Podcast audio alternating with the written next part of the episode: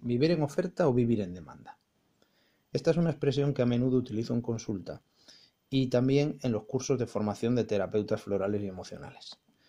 Vivir en oferta o vivir en demanda depende fundamentalmente de la programación emocional y mental de las personas. Incluso hay quien puede estar en oferta en unos ámbitos de su vida y en demanda en otros. Vamos a profundizar en esta idea que es fundamental para el trabajo con las emociones. Cuando una persona vive en oferta, quiere decir que en el fondo de sus acciones subyace una motivación, lo que llamamos un desde dónde. Y suele ser muy concreto, está comprando amor. Se dan aquellos casos en los que la persona vive en carencia de amor a sí misma, aunque no se dé cuenta de ello, y siente que esa carencia puede ser satisfecha recibiendo el amor de otras personas. Aquí se dan varios, varios errores de base. Veamos algunos de ellos. Por un lado, el amor a una misma o a uno mismo nunca puede ser satisfecho ni compensado por el amor de los otros, de otras personas, pues son dos tipos de amor diferentes que satisfacen necesidades diferentes, la del amor de los otros y la del amor a uno mismo o una misma. Otro error de base es la creencia de que el amor puede ser comprado. Aunque todas estas cuestiones suelen ser inconscientes, están muy presentes en el día a día. En este caso, para esa compra de amor, la persona recurre a diferentes medios de pago. Entiéndase, aspectos emocionales que una persona ofrece porque cree que así a cambio recibirá amor. Por ejemplo, patrones de conducta de servicio excesivo, vivir en culpabilidad, establecer dependencias emocionales, permitir el maltrato, el sometimiento, dificultad para relacionarse con asertividad y otras actitudes vitales que se vinculan al mundo de las emociones y de los sentimientos, pero estando estos fuera de justa medida.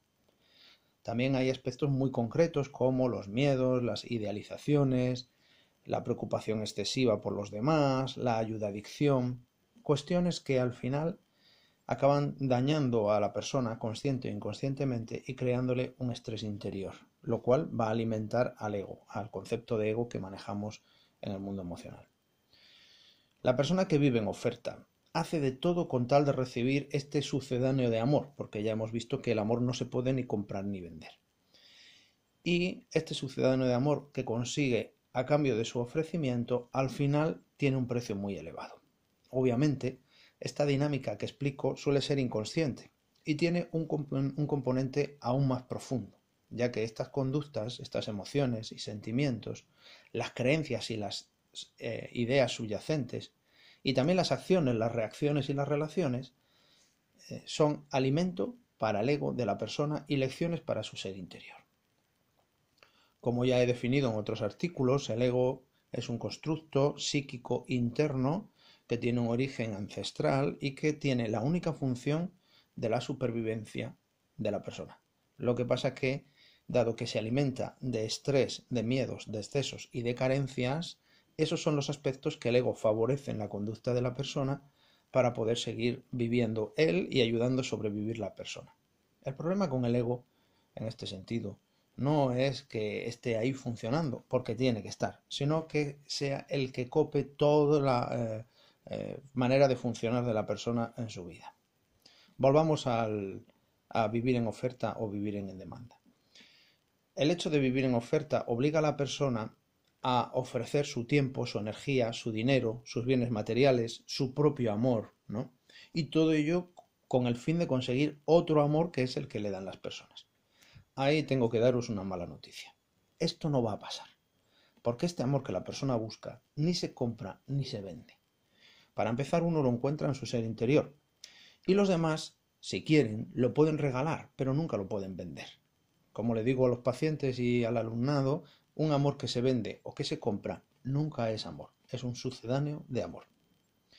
¿Por qué alguien querría vivir en oferta? Bueno, para empezar hay que darse cuenta de que esto no es una decisión consciente, ni siquiera es una acción consciente.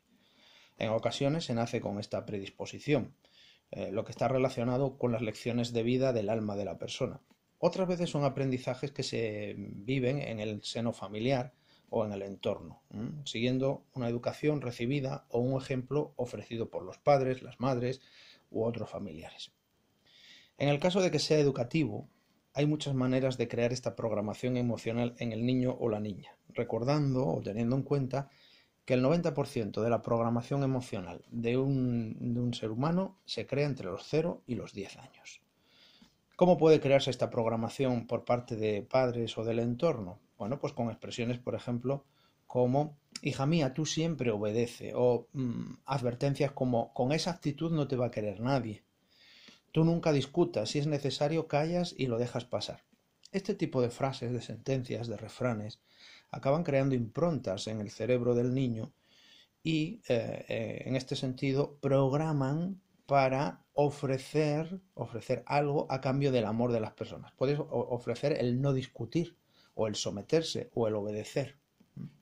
También se dan situaciones vitales que llevan a estos aprendizajes. Por ejemplo, la convivencia con unos padres que no son cariñosos, por lo tanto el niño o la niña tiene que estar buscando estrategias para conseguir ese amor. La relación con personas chantajistas emocionales, padres o madres excesivamente exigentes, o, por el contrario, carencia de figura paterna o materna, sensación de abandono.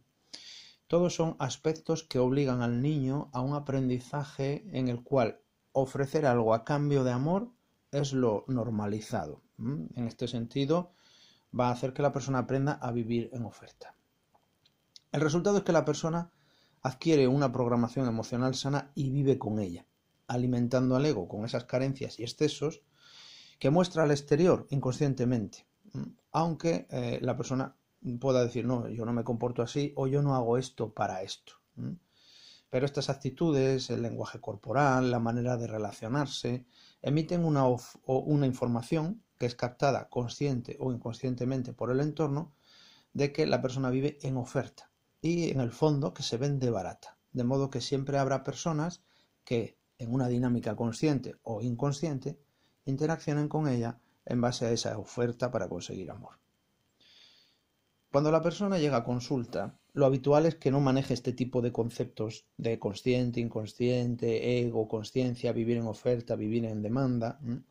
Por ello es necesario un trabajo de toma de conciencia para que la persona no solo sea capaz de entender o de comprender eh, la, la idea de la oferta y la demanda emocional, sino que también sea capaz de identificar, hacer conscientes las emociones, los sentimientos, las ideas, los pensamientos, los patrones de conducta, en fin, los desde dónde profundos que obligan a esta persona a vivir en oferta. Es habitual que las personas cercanas desde fuera puedan eh, decirle lo mismo que le puede decir un terapeuta. No te das cuenta, pero es que tú siempre te estás ofreciendo. La dificultad de la persona para aceptar lo insano de esta situación es grande porque el ego vive de ello y lo mantiene oculto. En este sentido, el trabajo con las flores de Bach y con la terapia floral es fundamental para hacer consciente lo inconsciente y aporta la fuerza necesaria, el empuje necesario para iniciar y mantener esas transformaciones profundas que van a llevar a la persona a cambiar de estar en oferta a estar en demanda, siempre en justa medida. Apoyándose en el trabajo en consulta, en las esencias florales y en el trabajo terapéutico, se puede cambiar esta programación emocional y mental y aprender a vivir en oferta y en demanda en justa medida. Vamos a aclarar, vamos a explicar qué es vivir en demanda, cómo se llega a esta actitud. No se trata, como ya he dicho anteriormente, de em, llegar al extremo, sino de encontrar esa justa medida entre oferta y demanda. Porque también vivir en demanda en exceso puede ser un alimento para el ego. Se trata entonces de encontrar esa medida en la que sea la conciencia la que ocupe el lugar de la relación con los demás y con la vida. Para ello, tenemos que encontrar ese punto sano eh, de servicio, de bondad, de entrega, de responsabilidad, de ocuparse de los otros, pero no como una eh, oferta o como un me vendo barato para, sino como algo que se hace desde la conciencia y que se hace por amor, no para comprar amor esta programación emocional, hay personas que ya la traen de serie y que parece que han nacido con eso ya sabido, que es cierto. Otras lo tienen que aprender en la infancia o la juventud. Y hay otras que en un momento dado de su vida, ya adultos, tienen que aprender a desarrollarla, bien por un trabajo de evolución personal o por un trabajo terapéutico. Un aspecto fundamental para vivir en demanda es amarse a una misma, a uno mismo incondicionalmente. Amarse por existir amarse simplemente por ser. De modo que ese amor no tenga que ser mendigado ni comprado fuera, sino que ya nace de dentro de uno. Esto va a posicionar a la persona de modo que no necesite comprar sucedáneos de amor, que no necesite venderse, que no necesite adquirir ese amor que algunas personas ofrecen realmente a precio de oro porque se paga carísimo y que sin embargo no es otra cosa que engañifa para las personas desesperadas de aceptación y de amor. El desarrollo personal y el autoconocimiento, el trabajo con la conciencia, va a favorecer todos estos procesos y va a ayudar a las personas a comprender con mayor profundidad y amplitud la vida eh, y estos aspectos de relación dentro de eh, la vida. Todo ello permite una ampliación de la conciencia personal y colectiva y mejorar, ganar en la relación con el yo, con lo otro y con los otros, alcanzando una actitud sana, armoniosa y consciente. Esto es muchísimo más real que andar comprando un amor que es falso y que al final se paga muy caro. Espero que os haya gustado este artículo y que ya sabéis, como siempre digo, que si lo empezáis a aplicar hoy mismo, mañana, pasado, ya estará integrado, no tan pronto, en unos cuantos días, y podréis vivir eh, disfrutando de este recurso. Hasta otra.